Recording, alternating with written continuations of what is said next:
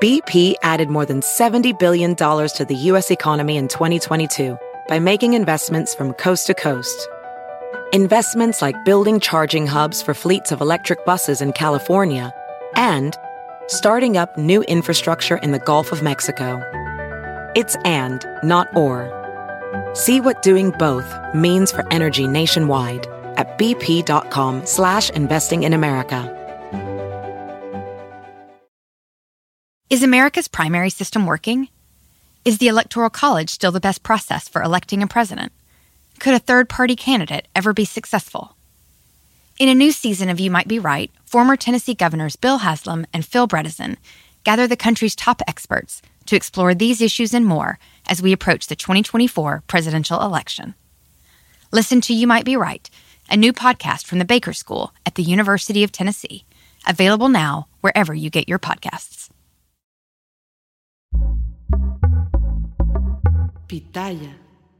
Hola, ¿qué tal? ¿Cómo les va? Bienvenidos. Me da muchísimo gusto saludarlos. Yo soy Felipe Cruz, el Philip. Fíjense ustedes que la historia de este muchacho, que en realidad se llama Eduardo, bueno, también se llama Cuno, pero su primer nombre es Eduardo Cuno. Claro, el Cuno en aquellos años, cuando, cuando lo empezamos a conocer a Kuno Becker, pues era un nombre único, ¿no? Y no, era un nombre tan comercial, tan quemado, y obviamente esto le benefició muchísimo. Becker Paz, ese es el nombre real. Eduardo Cuno Becker Paz, ¿no?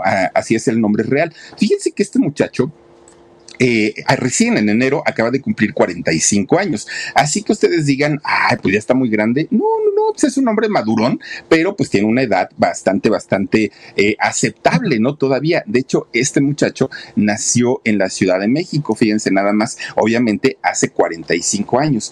Y no viene de una familia de pocos recursos, no estas historias que de pronto nos cuentan en donde dicen, ay, no, es que yo no tenía dinero y mis padres batallaron y todo. En el caso de Kuno no aplica. De hecho, fíjense que la señora, la mamá de, de, Kuno Becker, pues resulta que ella tiene a su hijo en el Hospital Español de la Ciudad de México, que el Hospital Español, digo para que nos demos una idea, eh, pues ahí es donde pierde la vida doña Talina Fernández hace poquito, ¿no? Eh, es, es, un hospital privado, obviamente, no es nada barato y pues no cualquier persona puede atenderse ahí. Y la mamá de Cuno pues tiene el, o el parto, ¿no? De, de su hijo lo tiene justamente en este hospital español. Bueno, ¿y esto por qué? Fíjense que de entrada el papá de, de Kuno Becker, don Manuel Becker Cuellar, es hijo de un alemán, de un hombre originario de, Alemania. Miren, es, el Hospital Español. de su, su papá de don Manuel Becker Cuellar, es decir, el abuelo paterno de Cuno, era un hombre alemán, pero estaba el señor, como decimos en México, y perdón por la expresión, pero estaba podrido en dinero el señor tenía mucho, mucho, mucho dinero. Y obviamente, pues a sus hijos les salpicaban, ¿no? Y en el caso de don Manuel, el padre de Kuno Becker, pues vivió una vida sin limitaciones, vivía bastante, bastante bien. Y fíjense que don Manuel en algún momento de la vida se casa con María del Rocío Bouvier Paz, eh, Paz Félix. Se casa con ella y ustedes van a decir, bueno, ¿y de dónde sale el apellido Félix en eh, los apellidos de la mamá de Kuno Becker? Bueno, en realidad, esta señora María de, del Rocío es hija de un hombre español y de una de las hermanas de María Félix. Esta parte, pues mucha... Mm, muchas veces se le ha cuestionado a Cuno, quién de todas las hermanas de la doña es eh, la, abuelita. Pero resulta que él siempre, siempre, siempre muy hermético, no ha querido comentar. Y miren que las hermanas de la doña, pues no fue una, fueron muchísimas. Pero resulta que una de estas hermanas de la doña de María Félix era la abuelita de Kuno Becker. Bueno, de ahí viene el Félix, que por cierto, algo que hay que reconocerle también a Kuno Becker es que cuando él inicia su carrera, jamás de los jamases mencionó yo soy nieto, sobrino de María Félix. Nunca lo hizo. Se supo mucho tiempo después, pero al inicio de su carrera no se colgó. Eso pues también hay que reconocérselo. Bueno, obviamente cuando María del Rocío y cuando don Manuel se casan, se convierten en un matrimonio de buenas posibilidades económicas. No batallaron, no batallaron sus hijos tampoco y pues ya como se los acabo de decir, Cuno y sus hermanos pues nacen ahí en el Hospital Español. Bueno, ellos tienen tres hijos. Estos tres muchachos son eh, Gunther, Karine y Kuno. Son los tres hijos de este matrimonio. Fíjense ustedes que, de hecho, al poco tiempo de que Kuno nace, Kuno estaba muy chiquito, los papás comienzan a tener problemas muy fuertes en su matrimonio, ¿no? Don Manuel y doña María del Rocío comienzan a pelear, a pelear, a pelear, hasta que ellos toman la decisión de divorciarse. Obviamente este divorcio le afecta mucho a los tres hijos, en especial a Kuno. Kuno era muy apegado a su papá, mucho, mucho, muy apegado. Y en el momento que el señor pues se divorcia, se va de la casa. Imagínense nada más. Kuno carece, al igual que su, otro hermano, ¿no? De, de Gunther, carecen de la imagen paterna de quien sí estuvo rodeado siempre fue de su abuela materna y de su mamá. Ellos, eh, pues ellas fueron las que sacaron adelante esta familia. De hecho, la mamá de Kuno es psicoterapeuta, pero fíjense ustedes que eh, la manera de atender o la manera de curar de la mamá de, de Kuno Becker es a través de la música ella es amante, amante de la música y sobre todo de la música clásica. Le encanta. Para ella no, no, no puede concebir la vida sin música, pero no cualquier música a la señora no le gusta la música popular, no le gusta la música de cualquier género. Para ella la música real es la música clásica, un buen piano, un buen violín. Bueno, imagínense ustedes el tipo de música que se escuchaba en aquella residencia donde vivía la familia todo el tiempo era música clásica. Bueno, obviamente ella que tenía esta pasión por la música, quería que alguno de sus hijos pues comenzara a estudiar música. ¿Por qué? Porque ella sabía perfectamente que la música es cultura y finalmente ella quería cultivar a los niños. Entonces, cuando Kuno cumple seis años, lo mete a estudiar violín pues ahora sí que sin preguntarle, hijo, ¿quieres ser músico? ¿Te quieres dedicar a eso? No, hombre, ella dijo, pues te me vas y estudias violín. Pues uno dijo, está bien, no pasa nada.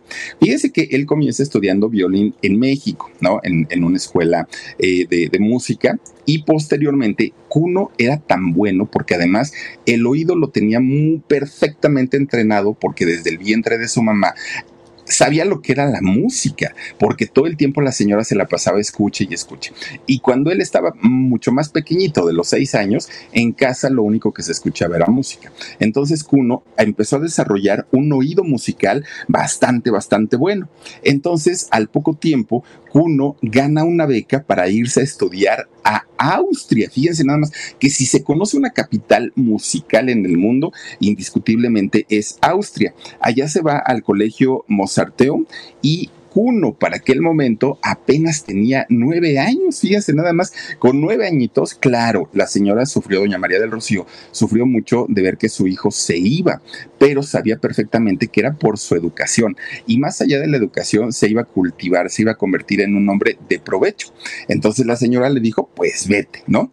Fíjense que eh, cuando en una de las ocasiones Cuno todavía siendo muy jovencito, regresa a México, resulta que Kuno logra dar un concierto en México, debió haber sido en alguna de estas salas en donde se presenta eh, música de este tipo, música clásica, o en la sala de Zahualcoyotl, o en la Olingiolistli, en alguna de estas salas, pero Kuno, junto con su abuelita, que la abuelita era pianista, y una pianista pues también muy destacada, los dos se presentan y dan un concierto. Dieron uno aquí en la Ciudad de México y dieron otro en Baja California, en California, dieron eh, estos conciertos. Es decir, desde muy chiquito él ya tenía el contacto con el público, él ya sabía perfectamente, pues para lo que había nacido era para brillar, definitivamente sí.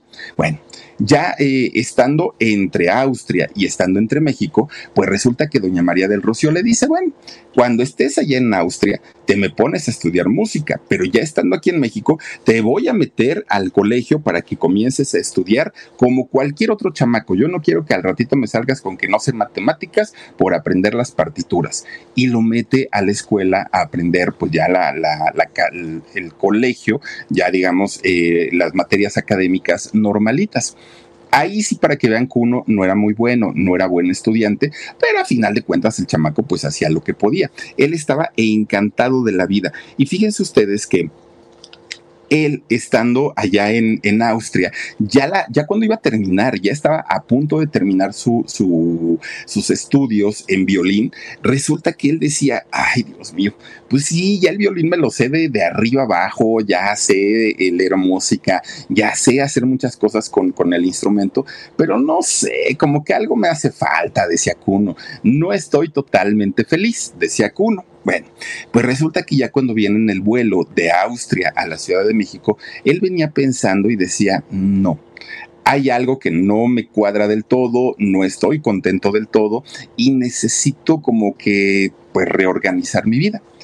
Llegando a su casa, pues obviamente su mamá lo recibe con mucho gusto, sus hermanos, y la señora estaba feliz porque además su hijo ya era un músico preparado, ya se había capacitado en lo que ella quería que su hijo fuera. Pero resulta que él tenía para entonces 14 años y le dice a su mamá, mamá, he tomado una decisión. ¿Qué pasó, mi hijo? Ya la, la, señora pensó, me voy de gira, voy a entrar a una orquesta, algo, algo pensaba la señora que le iba a decir. ¿Y cuál fue su sorpresa? Que su hijo le va diciendo, no me quiero dedicar a la música. Agradezco mucho que me hayas enviado a, Austria, que haya podido prepararme, pero no es lo mío. La música no es lo mío. Can you remember a time when you thought someone you disagreed with might actually be right? In the new podcast, You Might Be Right, former Tennessee governors Bill Haslam and Phil Bredesen pose that question to guests like Paul Ryan, Al Gore, and Judy Woodruff. Come for the stories, stay for the substance and expert insights into some of the most challenging issues facing the country, including affordable housing, crime, and education. Listen to You Might Be Right, a new podcast from the Baker School at the University of Tennessee, available wherever you get your podcasts. Imagínense ustedes el coraje que la señora hizo, porque a partir de ahí Kuno ya, ya, no iba a continuar con su carrera musical. La señora doña María del Rocío hizo tanto y tanto y tanto coraje que lo corrió a Kuno de su casa y le dijo, te me largas en este momento y si no quieres saber nada de la música, tu vida va a ser un desorden y va a ser un desastre, porque la música era lo único que te mantenía, ¿no? Atado a mí y ahora ya mira nada más, lo chantajeaba, ¿eh? Hasta eso la señora. Pues Kuno ya sin casa, sin escuela, dijo, ay Dios mío, ¿y ahora qué voy a hacer? Pues no le queda de otra más que buscar a su papá. Fíjense que busca a don Manuel. ¿Dónde estará don Manuel? Pues ya tenía que no lo veía. Resulta que don Manuel para aquel momento estaba viviendo en Pachuca, la capital del estado de Hidalgo. Entonces uno le habla, oye jefe, fíjate que así, bueno papá, ¿no? Fíjate que este, pues mi mamá me acaba de correr porque yo ya no quiero ser músico y todo. No, no te preocupes. Pues miren, siempre entró un matrimonio que se, se, separó, pues siempre existen como las rencillas, ¿no? Entonces, para darle la torre a la mamá, pues le dijo, tú ni te preocupes, tú vente para acá y no te dejes chantajear porque yo la conozco y te va a decir que tu vida no tiene sentido y te va a decir que te vas a convertir en un marihuano y te va a decir que esto, tú vente para acá conmigo. Y entonces Kuno agarra su camión de la DO y ahí va para Pachuca. Fíjense ustedes que una de las cosas que a Kuno le pesó mucho, muchísimo cuando iba de camino a Pachuca, es que cuando él, eh, Kuno, a sus 14 años, fíjense, ya había trabajado en México y había dado un concierto y se había ido a California y había dado otro concierto, él había ganado su dinerito. Y ese dinero que había ganado se lo había entregado a su mamá. Era una manera de reconocerle todo el apoyo que la señora le había dado a su hijo. Y ahora que Kuno había eh, decidido dejar la música, sabía perfectamente que no iba a haber quien pudiera apoyar a su familia y eso sí le dolía. Llega a la casa de su papá y lo primero que le dice, a ver, de entrada te quiero decir que aquí hay reglas, no vas a venir a hacer lo que se te dé la gana, pero aparte tienes que estudiar y yo no te voy a poner a estudiar música ni esas cosas. No, te me metes a la prepa, terminas tu preparatoria y después te me vas para la universidad. Bueno, pues resulta que allá comienza a estudiar su preparatoria en Pachuca, Hidalgo, eh, Kuno Becker cumple los 16 años de edad, allá estando con su papá. Resulta que con 16 años, Kuno Becker un día se entera que en Televisa iban a hacer un casting, pues para solicitar actores. Y Kuno dijo, eso sí me gusta, eso me llama la atención, pero, pero todo fue de, de vamos a hacer un casting, ¿no? Entonces le dijo a su papá, oye papá, fíjate que pasa esto y esto y esto. Ay, no me vayas a decir que quieres ahora ser actor de televisión. Pues sí, papá, sí, sí quiero ser actor. Pero mira, si tu madre te mandó a estudiar música, la mandaste por un tubo y ahora me sales con que quieres ser actor. Ay, Cuno, pues ¿quién te entiende? Bueno, ¿me das chance de ir o no? Ándale, pues, pues vete. Ya saben que uno como hombre es más permisivo, ¿no? Las mamás, ay, Dios mío, las mamás de pronto, pero ¿con quién vas? Pero te llevas un suéter, pero pasas a desayunar, pero traes para tu pasaje. Las mamás son muy preocuponas. Pero los papás, ah, sí, ándale, ya que te vaya bien. Y regresas hoy o cuando regresas, porque así somos, la verdad es que así somos. Bueno, pues total, uno le dijo, pues no sé, jefe, pero yo ya me voy, ahí te aviso. Bueno, agarra su ADO de regreso y ahí viene, ¿no? Para la Ciudad de México, uno que serán como dos horas ¿eh? de camino, tampoco es que esté tan lejos. Y entonces llega aquí a la Ciudad de México, agarra su, su camión, ¿no? Para, para treparse en el periférico y llegar a Televisa San Ángel.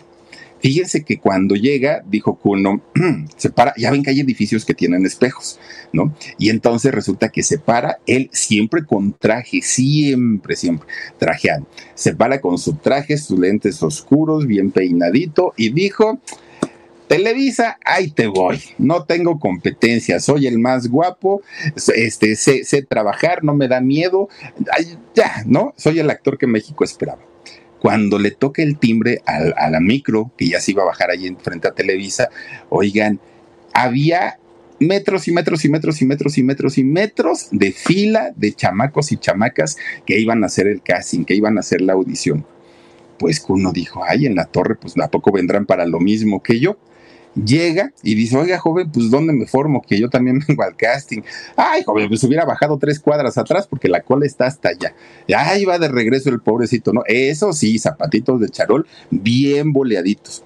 Fíjense ustedes que se dice que para ese casting había cerca de 3.000 jóvenes, 3.000 muchachos que estaban haciendo el, casting. La ventaja que tuvo Kuno es que los estaban pasando de 15 en 15, no era de uno en uno. Agarraban grupos de 15, ustedes vayan a un salón, ustedes vayan al otro, y eso hizo que la fila fuera avanzando más rápido. Bueno, del grupo de 15 con los que entra Kuno Becker, pues él dijo yo tengo que sobresalir. El problema también era que las muchachas que estaban formadas eran muñequitas de porcelana, estaban hechas a mano, preciosas, ya saben, ¿no? Naricita respingada, rubias, de, de, cuerpo, voluptuosas. Y los muchachos, oigan, fortachones, grandotes, guapos. Y Cuno, pues no es muy alto que digamos, no es fortachón, y él que se sentía el galán de los galanes, dijo, híjole, pues a ver cómo me va. Resulta entonces que ya cuando lo pasan en el grupo de los 15, entra y dijo, tengo que hacer todo lo que esté en mis manos, pero de que me quedo, me quedo. No vine desde Pachuca nada más por eso. Y fíjense que sí, lo ponen a hacer pruebas de lectura, de esto, del otro, de aquello, hasta que finalmente él queda dentro de su grupo. Poco a poquito van haciendo filtros y filtros y filtros y filtros hasta que le dicen, a ver muchacho, pues digamos que para lo que estamos pidiendo ahorita el casting, no entras. Pero me están diciendo que sí te ven posibilidades, solamente que te falta preparación. Si quieres, si tú quieres, te podemos ofrecer una beca para el SEA, para que vengas a estudiar al Centro de, Capacitación Artística de Televisa. Obviamente esto lo había dicho nada más ni, nada menos que don Eugenio Cobo. No nada más don Eugenio era el director del SEA, además fue el fundador también de este instituto. Y don Eugenio, cuando vio a Cuno, dijo, este muchacho tiene lo suyo, ¿no? Entonces, fíjense que empieza eh, Kuno a presentarse a las clases para allá, para, para este, el CEA, el Centro de Capacitación Artística. Resulta que ya él estaba, pues ahora sí estudiando, pues, haciendo su, trabajo, y de repente un día el profesor, el, actor Eugenio Cobo, va pasando por, por ahí, por donde se veían las ventanas del CEA, y eh, le dice a uno de los profesores: Este muchacho es el del casting de apenas, ¿verdad? No, pues que sí. Ah, a ver, háblale tantito y ya sale Cuno. A ver, platícame un poquito, ¿desde dónde vienes? Y Cuno le dijo, no, pues yo vengo de Pachuca. Y todos los días vienes desde Pachuca. Sí, sí, sí, maestro, yo todos los días agarro mi, mi camión, vengo para acá, pero además estudio la prepa.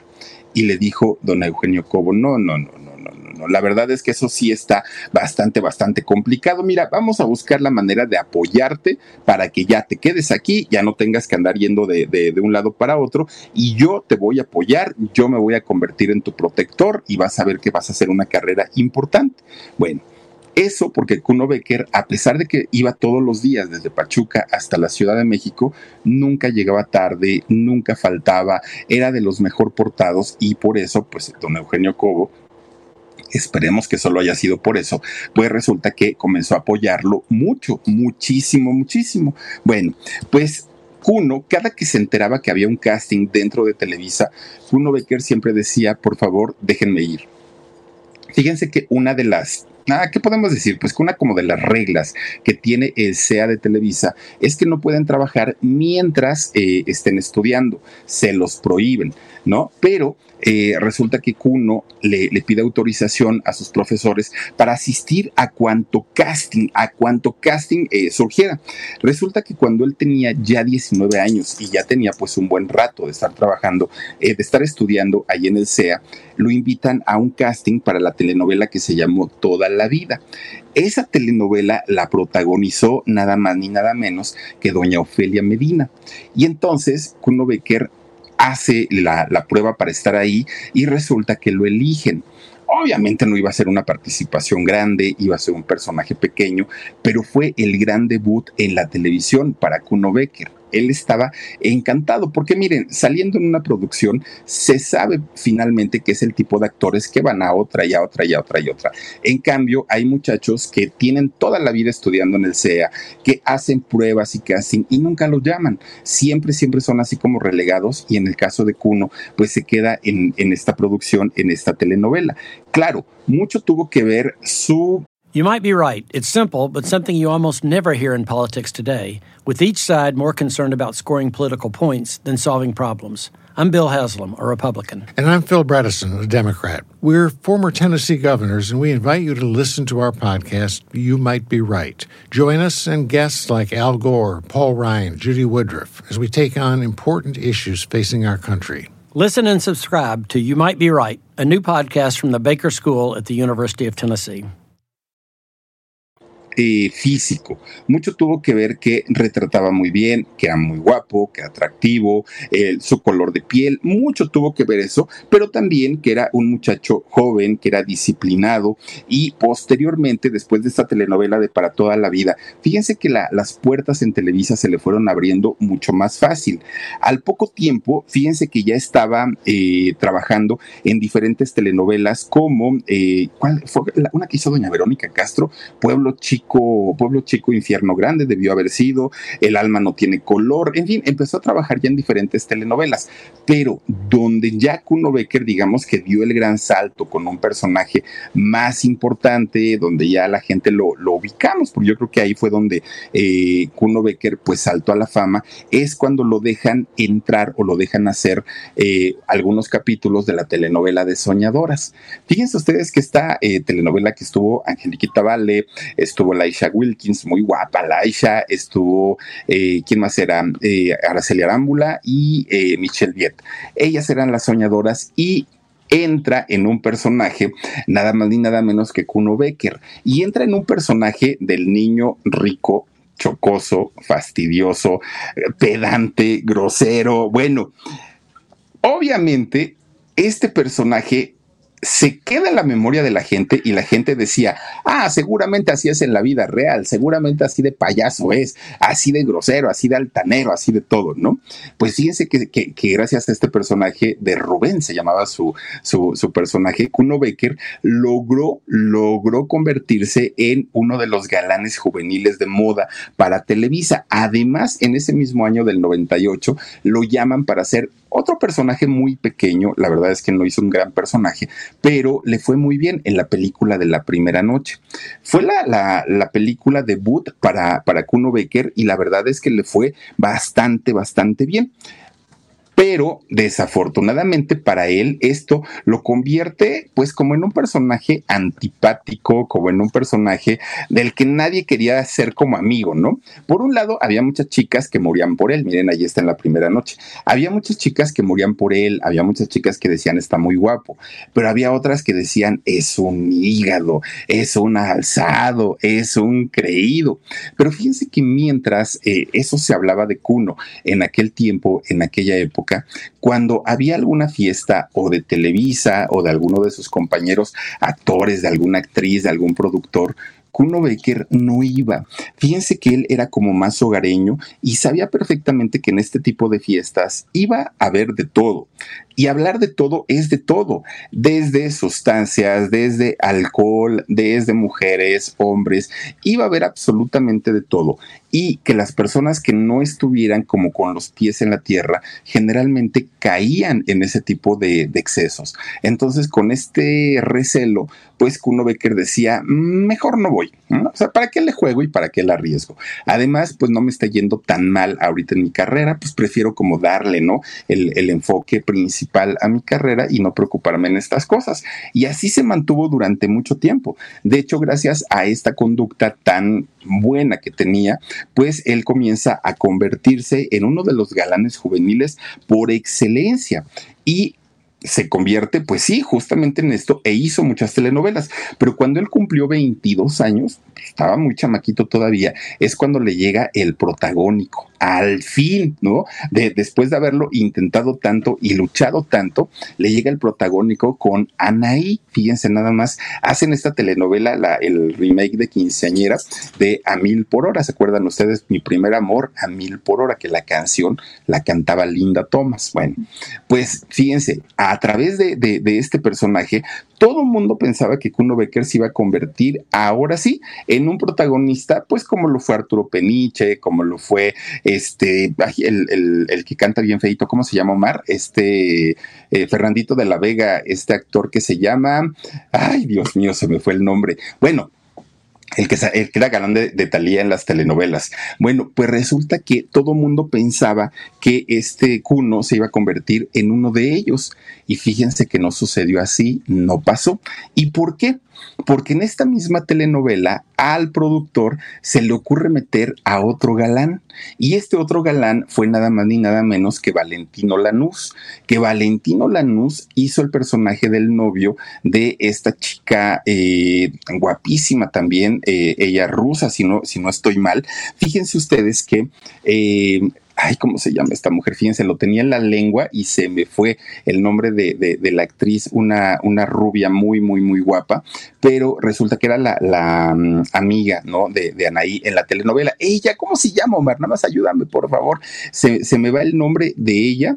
Ah, bueno, a ver si ahorita me ayuda Dani. Bueno, fíjense ustedes que Valentino Lanús le roba Ana Layevska. Muchas gracias. Ana Layevska es el nombre de, de, ella. Y fíjense ustedes que Valentino Lanús le roba el protagónico a Kuno Becker. Ana Layevska y Valentino Lanús se convirtieron en la pareja prácticamente principal en esta telenovela y dejaron a un ladito a Anaí y a Kuno Baker, que además de todo, Anaí estaba pasando por un muy mal momento en cuestiones de salud por el tema de la anorexia. En aquel momento fue cuando se destapó toda esta situación porque los mismos productores le decían a Anaí, ay, es que nunca habíamos tenido una protagonista gordita, pero bueno, pues ya ni modo. Y es cuando Anaí comienza a, eh, pues, hacer cosas para sacar la comida y obviamente se le deriva en un trastorno alimenticio, ¿no? Que puede ser la bulimia o la anorexia.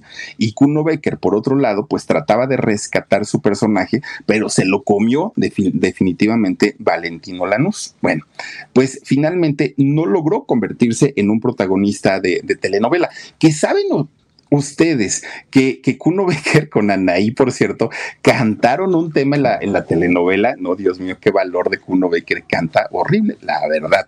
Buen músico, yo no sé si buen actor, pero qué mal canta Kuno Becker. Bendito sea Dios, Kuno Becker se dio cuenta a tiempo y renunció a su carrera de eh, cantante, porque si no, imagínense, lo hubiera ido re mal al pobrecito de Kuno Becker. Pero bueno, finalmente, después de eh, haber hecho esta telenovela y donde desafortunadamente no brilló como a él le hubiera gustado, porque el protagónico pues se lo quedó Valentino Lanús, resulta que Kuno Becker dijo, ay, ya no quiero hacer telenovelas, total, todas son un churro de, o un, remake o, una, un refrito de todas las telenovelas viejas que tiene Televisa. Así es que ya no me interesa volver a hacer telenovelas. Y fíjense ustedes que Kuno Becker comienza a buscar oportunidades en el cine. Hizo por ahí La hija del caníbal, hizo también Imaginando Argentina. Bueno, comenzó a hacer cosas interesantes en el cine, pero además se va para Estados Unidos. Y en Estados Unidos, Kuno Becker comienza a hacer algunas, bueno, participaciones en algunas series de allá de, Estados Unidos. Estuvo por allí en Dallas y Miami. Eh, ¿Cuál era la de Miami? Seyes y Miami, algo así se llamaba. Sí, esa, esa de, de Miami. Bueno, hizo varias, ¿no? Varias eh, participaciones. BP added more than $70 billion to the U.S. economy in 2022 by making investments from coast to coast.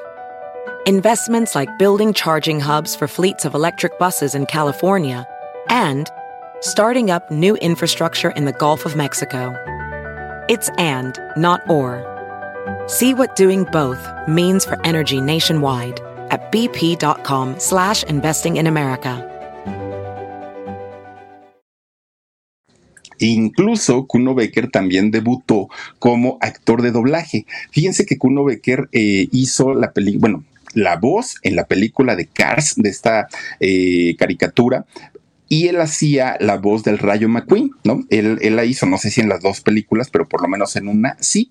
Y Kuno Becker dijo, pues ahí está, puedo hacer series, puedo hacer doblaje, puedo hacer cine y no necesito ni de Televisa, ni necesito de, la, de las telenovelas, y necesito estar peleándome por un protagónico. Me puede ir muchísimo mejor aquí. Bueno, pues resulta que un día, fíjense ustedes que a Kuno Becker le hablan y le dicen, Kuno, necesitamos verte porque tenemos un proyecto bien, bien, bien, bien ambicioso y muy padre. Te va a gustar. Y entonces cuando Kuno se reúne con estas personas para que le dijeran de qué se trataba, resulta que le dicen, hay una película que queremos hacer para todos los aficionados al fútbol. Esta película se llama Gol Mm, dijo Kuno, ¿cómo gol? Así, nada más gol. Sí, así. Pero es una película que tiene hasta ahorita tres partes. Y obviamente, si a ti te interesa, tú estarías en las tres.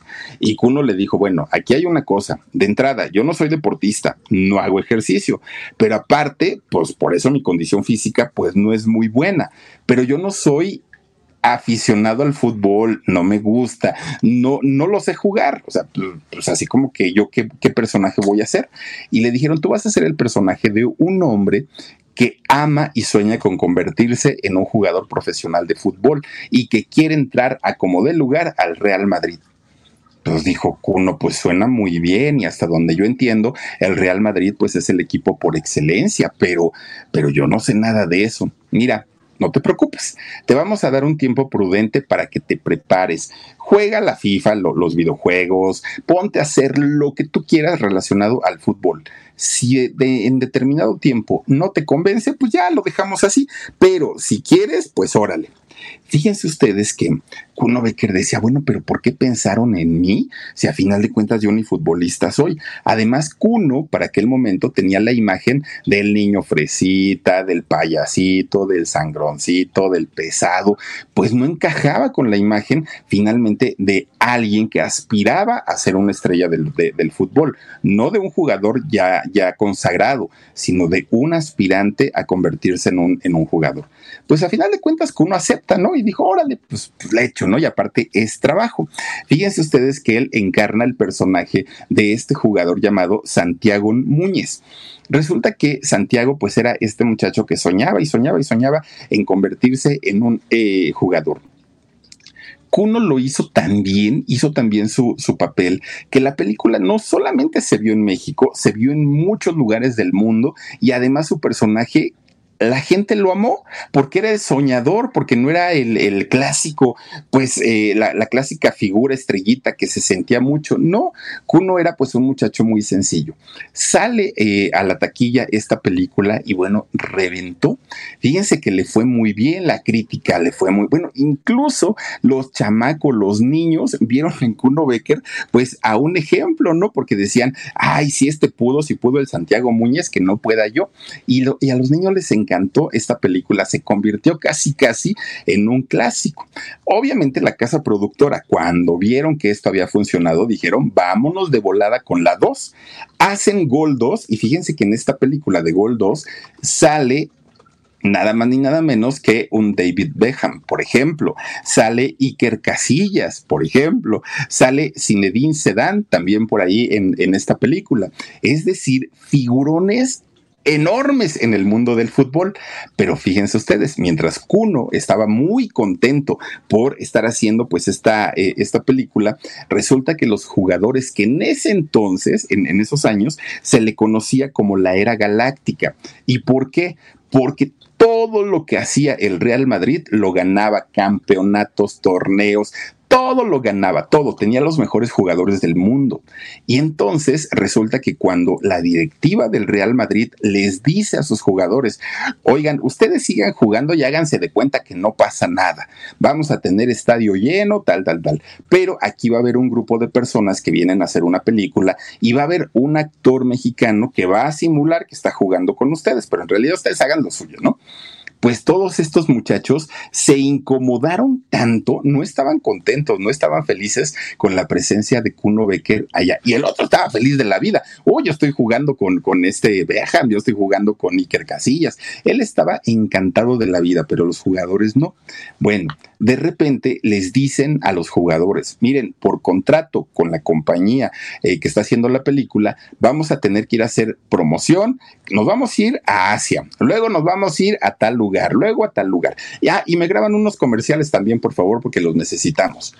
Todo eso hizo que el equipo del Real Madrid se desconcentrara tanto, tanto, tanto, oigan, que de ir así en ascenso, en ascenso, en ascenso, de repente, pues suelo empiezan a perder una, otra, otra, otra, otra, otra, y todo fue por la película, pues acabaron odiando a Kuno Becker y a todo lo que tuviera que ver con Gol con la película. Bueno, pues fíjense ustedes, ya, ¿no? Esa película fue exitosa, pero sobre todo porque estaba presentando a grandes jugadores del fútbol, del fútbol mundial. Bueno, Todavía dijeron, nos vamos a aventar la película 3, a ver qué tal nos va, pero miren, ya, o sea, digo, ya eso ya parecía telenovela, eran muchos, muchos episodios. Y fíjense ustedes que en la tercera película, en realidad, a Kuno se lo acabaron por mal actor.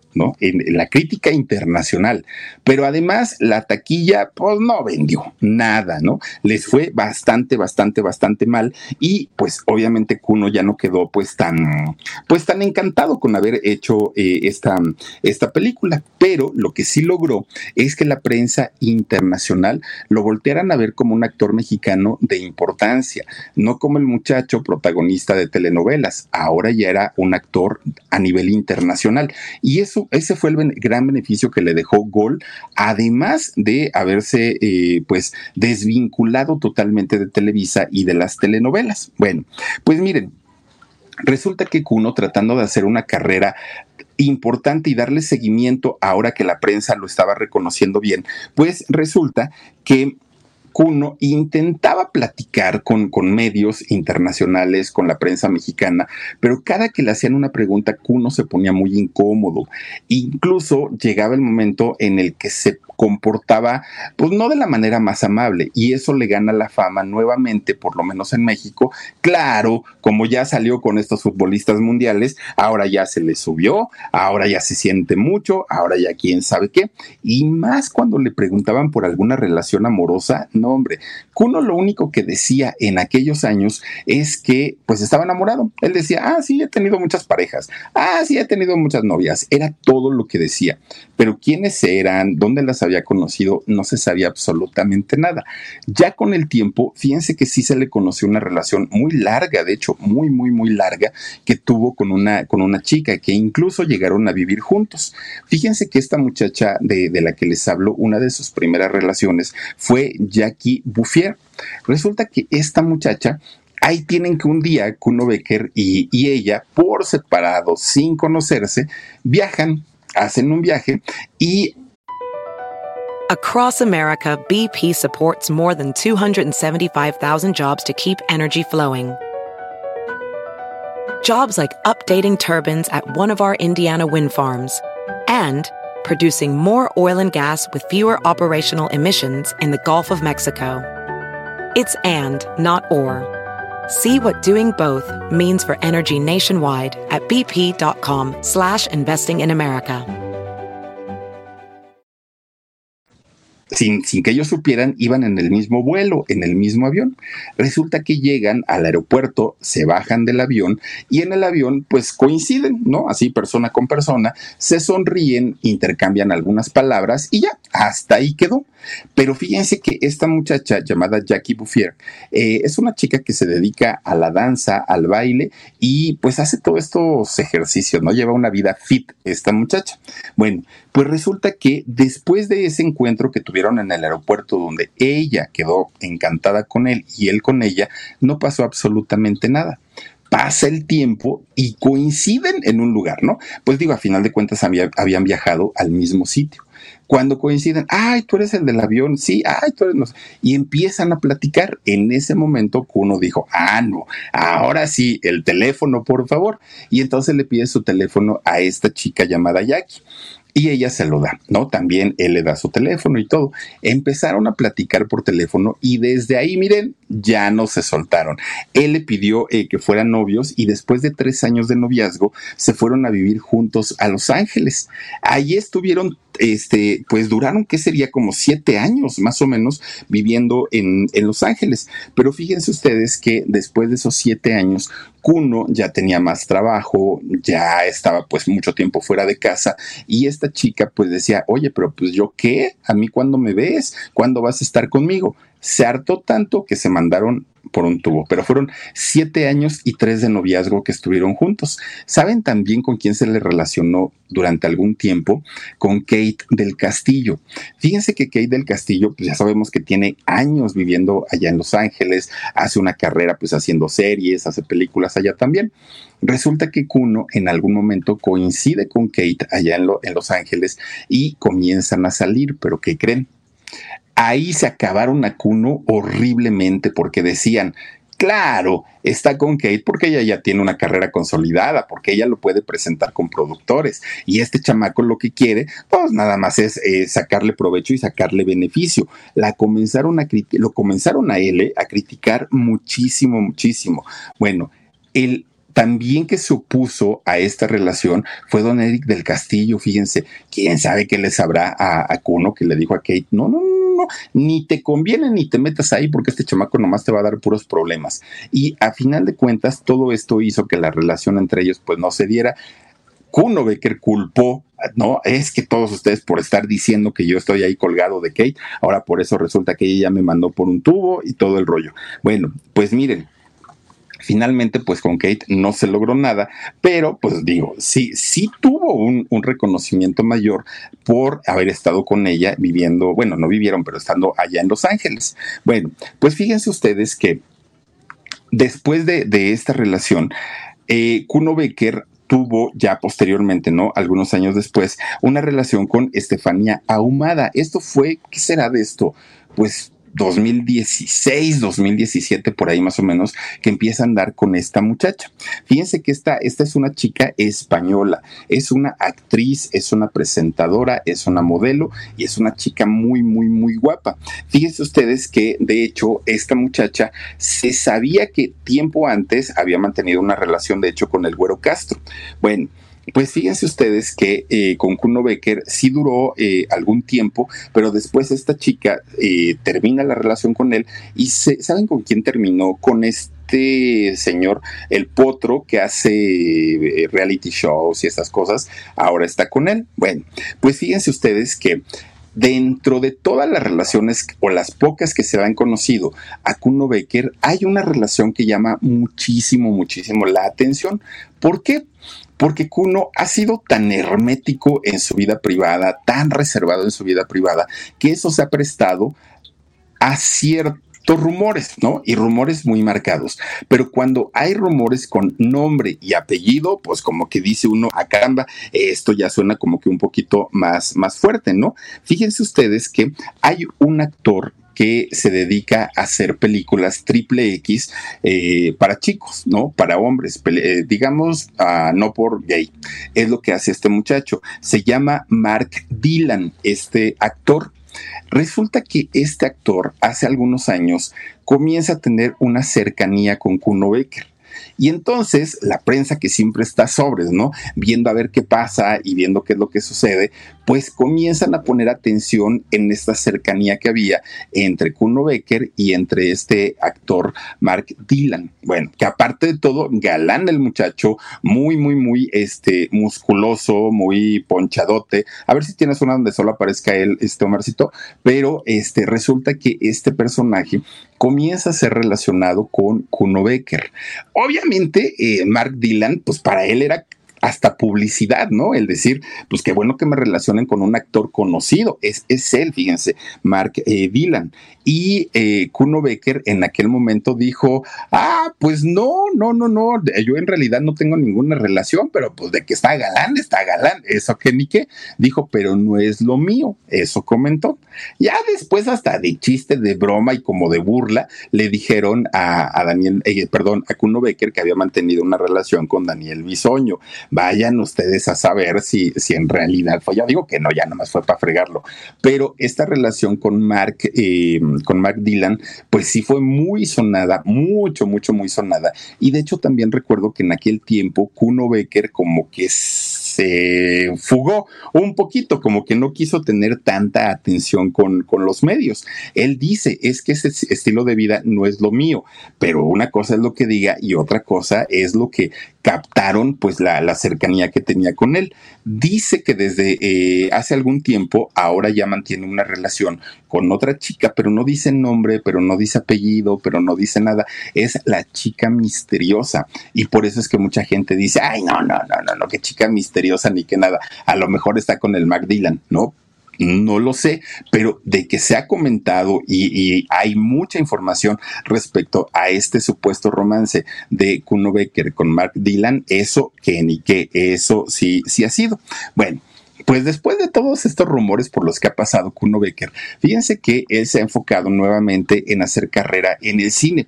De hecho, eh, ha hecho películas interesantes como Cabeza de Buda, eh, Te presento a Laura que se no me gustó, eh, Las paredes hablan, La batalla del 5 de mayo, en fin, ha hecho diferentes películas él manteniéndose vigente como actor de cine. Pero ya que había logrado eh, consolidarse en el cine, él dijo, pues yo voy por más, quiero más, dijo Kuno Becker se convierte en no solamente actor, sino también en productor y director.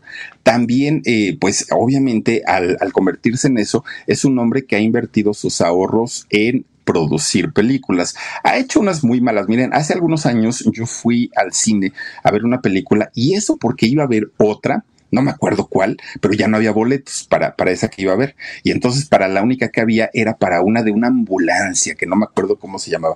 esa película de verdad que si ustedes son claustrofóbicos, no la vean nunca, porque toda la historia se desarrolla dentro de una ambulancia. Dios mío, no, no, no, no, no. De verdad, se llama eh, Pánico 5 Bravo, creo que se llama así la, la, la película.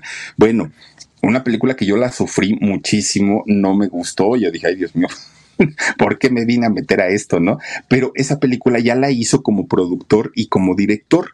Y fíjense ustedes que dentro de las producciones más recientes que ha hecho Kuno Becker es esta película del Día de la Unión que habla sobre el terremoto de 1985.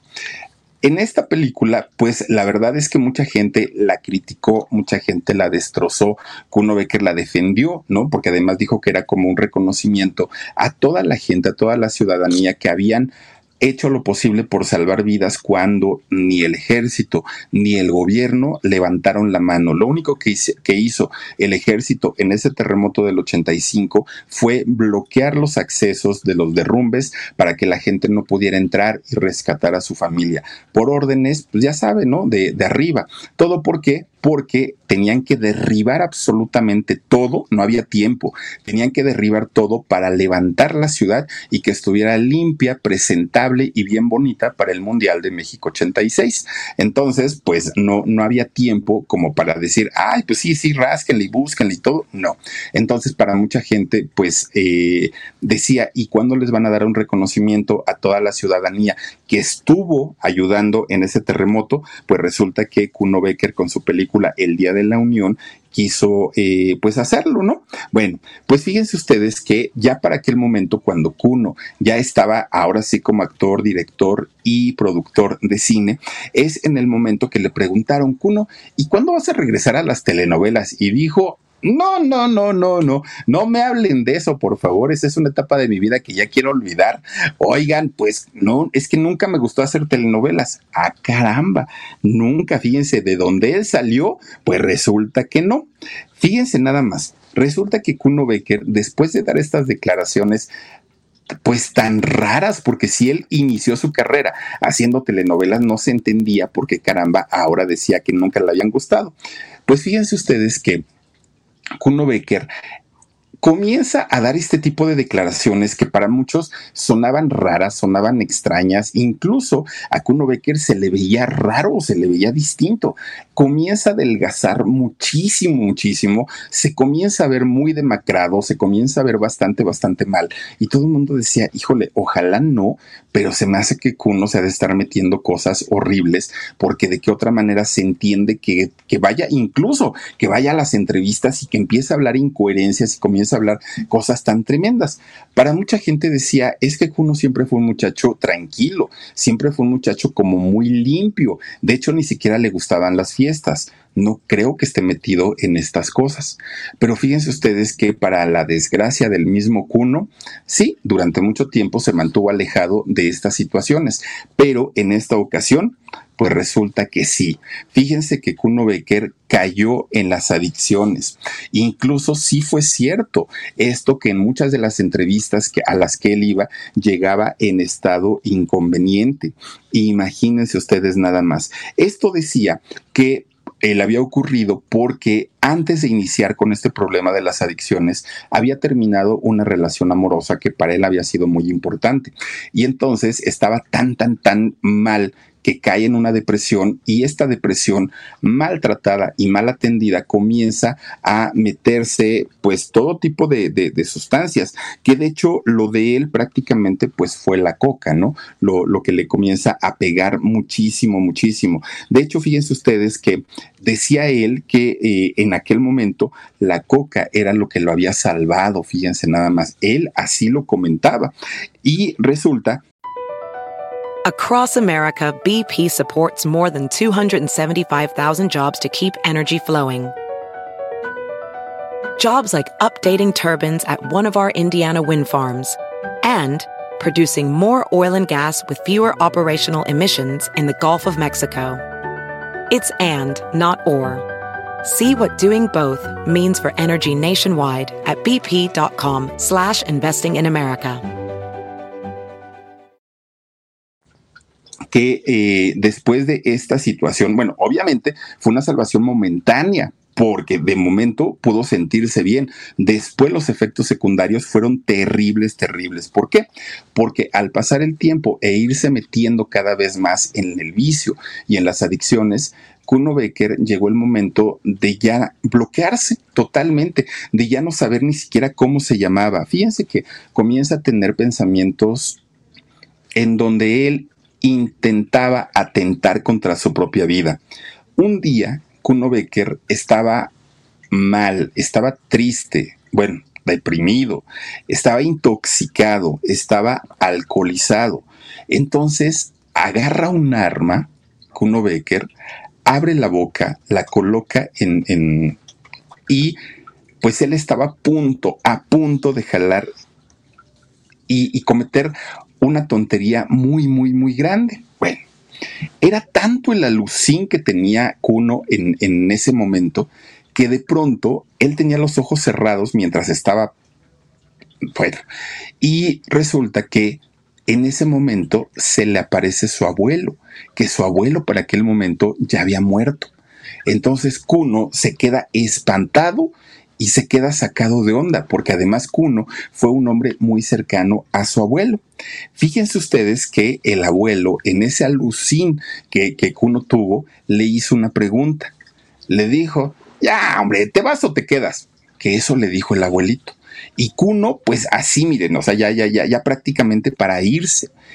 Esas palabras que le dijo el abuelo en su alucín lo sacudieron tanto, tanto, tanto que saca el arma de donde la tenía y la tira. Lo sacudió tanto, tanto esto que Kuno recapacita y sale a buscar ayuda. Sabía que había tocado fondo. Sale a buscar ayuda y lo primero que se encuentra fue a una perrita. Fíjense que, que Kuno adopta a una perrita que por cierto se llama Martina, su perrita. Y fíjense ustedes que esta perrita le regresó las ganas de vivir a Kuno Becker, porque él sabía que era un animalito que dependía 100% de él. Tenía que estar bien para alimentarla, para darle agua, para bañarla, para llevarla a sus vacunas, que sin él la perrita no podía vivir. Y entonces la perrita le ayudó tanto, tanto, tanto, tanto, que Kuno Becker entró a una clínica de rehabilitación y fíjense que actualmente, al día de hoy, Kuno Becker vive con el solo por hoy, porque todos sabemos que esa enfermedad, cochina enfermedad del alcoholismo y la drogadicción, son enfermedades que no se curan, pero sí se pueden controlar. Miren qué bonitos perritos tiene, bien, bien, bien bonitos. Oigan, pues resulta que, fíjense que eh, ya estando ahora sí en los pasos, ¿no? Que, tienen que hacer eh, cuando están en una rehabilitación, resulta que Kuno Becker ha tenido que ir a ofrecer disculpas a todas las personas que lastimó durante su etapa en la que eh, consumía pues estas sustancias. Casi todos le han otorgado el perdón, casi todos. Pero fíjense que si hay alguien que ha estado con él bajo cualquier circunstancia, que lo ha ayudado, que lo ha apoyado y prácticamente a quien le debe su curación ha sido a Martina, su perrita tanto que ahora está planeando hacer un proyecto que se llama PET 51, en el cual eh, busca Kuno Becker ayudar a todos estos perritos que se encuentran en desgracia, que no tienen un hogar, y ayudarlos, porque sabe perfectamente que son los únicos seres a los que no les importa el color de la piel, si el dueño es rico, si es pobre, si es hombre, si es hombre, si es mujer, si es travesti, si es trans. Eso a los perritos no les importa. Los perritos solo saben querer. Y cuando un perrito nos ha salvado la vida, bueno, lo menos que podemos estar es agradecidos. Fíjense cómo, cómo ha cambiado la, la manera de pensar de Kuno Becker. De, del tipo de soberbia que tenía en algún momento para decir, pues hacía telenovelas, pero nunca me gustó hacerlas. Siempre con sus caras de chocoso de fastidio. Hoy, fíjense que le ofrecieron, bueno, no hoy, pero le han ofrecido trabajos para hacer telenovelas en Televisa y ha dicho, claro, pues yo soy actor, a eso me dedico y si me llaman para hacer cine, lo hago, si es para hacer televisión, lo hago, si es para hacer lo que sea. Y fíjense ustedes que desde el 2021 Kuno Becker ha estado haciendo telenovelas. Hizo por ahí una que se llama Fuego Ardiente, hizo por ahí Mi Secreto, creo que ahorita está haciendo también otra, en fin, ahora ya está nuevamente de regreso en la televisión se le ve muy cambiado a Kuno Becker, mucho, mucho, muy cambiado. Y lo único que está buscando ahora es gente que se sume al proyecto que tiene para el de PET 51 para rescatar a los perritos. Eso le interesa muchísimo. Ya mucha gente no lo ubica ahora como el vanidoso, el arrogante, el payaso. No, ahora ya luce mucho más tranquilo, muchísimo más diferente. Se nota que ha encontrado la paz este muchacho después de tanto tiempo, ¿no? Ahora, Kuno Becker no es papá, no ha tenido hijos. Y esto es por la mala relación que tuvo con su padre, porque eh, él teme que en algún momento eh, sus hijos pudieran tener la misma relación que tuvo él con su papá, una relación distante, una relación lejana, y donde Kuno se acercó a él solo porque necesitaba ayuda. De otra manera, pues igual y ni siquiera lo hubiera eh, buscado. Ahora, fíjense que cuando Kuno hace pública la relación que tenía o que tiene con la doña, con María Félix. Ya ven que también dijo que iba a ser una serie y que iba a ser no sé qué tanto. Oigan, pues toda la familia se le echó encima. ¿Y tú quién eres? ¿Y tú con qué derecho? Y tú, bueno, la familia, toda la familia de María Félix, al día de hoy vive en un pleitazo porque todos quieren hacer película, todos quieren hacer serie, todos quieren decir, yo tengo experiencias únicas con la doña, todos, y a final de cuentas ni sacan nada, ni uno, ni otro, ni otro pasan los años y vayan ustedes a saber si algún día veremos alguna serie eh, hecha por alguno de ellos, ¿no? Por la familia directa de, doña María Félix, pero pues eso no ha pasado hasta ahorita. 22 películas ha hecho hasta el día de hoy Kuno Becker, 27 telenovelas, además de series de televisión. Eh, programas unitarios, bueno, muchísimas cosas, y solo tiene 27 años de carrera hemos hablado aquí de actores que tienen 50, 60 años. Es decir, a Kuno todavía le falta un camino largo, largo, largo por recorrer trabajando y seguramente dando muchísimo, muchísimo, que tiene el talento. Nada más que si se nos perdió Kuno en algún momento. Kuno Becker sí se convirtió en el sangroncito, en el payasito, en el chocoso, en el fastidioso y en la época de problemas con las adicciones, lo perdimos definitivamente. Qué bueno que ya esté de regreso. No hay nada más padre que ver a una persona que después de haber vivido una etapa difícil hoy, esté tranquilo. Creo yo que es lo más importante y lo más padre que se puede pues eh, ver en una persona que tiene las ganas de recuperarse. Pero bueno, ahí está la historia de Kuno Becker y ahora vamos a saludar mi queridísimo Dani Omarcito Benumea. Échenme los saluditos. Dice Celia Torres, soy fan y amo a Kuno Becker. Ay, y mira qué bueno, qué bueno de verdad que ya está recuperado, ¿verdad? Jesse Baldor dice Philip, no encuentro tu link del nuevo canal. Ah, Dani, ¿lo puedes poner en el video de ahorita, hijo? Por favor, en el de ahorita. Ah, ya está, mira, mira, este, Jesse, en el video de ahorita, de ahorita, de ahorita, de ahorita, vete a donde está la descripción del video y ahí está el link para eh, que te puedas suscribir a nuestro nuevo canal de YouTube que se llama Con Sabor a México, que ya está disponible y para que no se confundan, es el que tiene una casita. En el logotipo tiene una casita. A ese suscríbanse, por favor. Es este, mira, gracias, Omarcito. Con Sabor a México, suscríbanse a nuestro canal de YouTube nuevo y ya tiene un video, ya tiene un videito que es un promocional en donde les mostramos poquito de lo que vamos a presentarles. Dice Lucy Victoria Leighton Núñez, me encanta tu programa desde Perú. Felicitaciones, Philip. Gracias, Lucy. Te mandamos un beso enorme. Dice Joe Ham. Kuno fue mi primer crush de las telenovelas. Anda, pues. Luego les voy a platicar una historia de alguien que me dijo. Mm, yo pensé que te parecías a Kuno Becker. Ay, ay, ay, ay, ay. Dice también por aquí, Cristina Tejeda, el alcoholismo te hace perder familia, trabajo y la vida. Fíjate, Cristina, si eso te hace el alcoholismo, imagínense la drogadicción debe ser terrible y las personas que han vivido el infierno de la drogadicción con un familiar lo podrán entender. Benditos a Dios, yo no he pasado por eso, pero debe ser algo terrible saber que una persona se consume y que aunque uno le diga, no lo hagas, eso no sirve, porque lo que necesitan es un tratamiento más a fondo. debe ser terrible. Blan o Lascuaga dice: Hola, Philip, buenas noches, aquí presente. Listo, mi like. Te mando muchísimas bendiciones. Con mucho cariño. Abrazos a huesitos. Gracias, Blan. Te mando un beso. Regina Becerril Huerta. Saludos, Philip, Omar, Dani y equipo. Bendiciones, pues primero Dios. Cuno dice: Cuno siga logrando éxito después de todo lo que ha pasado. Bueno por Cuno. Sí, fíjate que sí, Regina. Qué bueno que retomó su camino y ojalá de verdad no, no recaiga, porque debe ser terrible y el trabajo seguramente lo va a mantener bien. Yolandita García dice, buenas noches Philip, qué bueno que cambió. Eh, como todos tenemos eh, una segunda, otra oportunidad. Claro, claro que sí, Yolandita, tienes toda la razón. Todos tenemos derecho a una segunda oportunidad.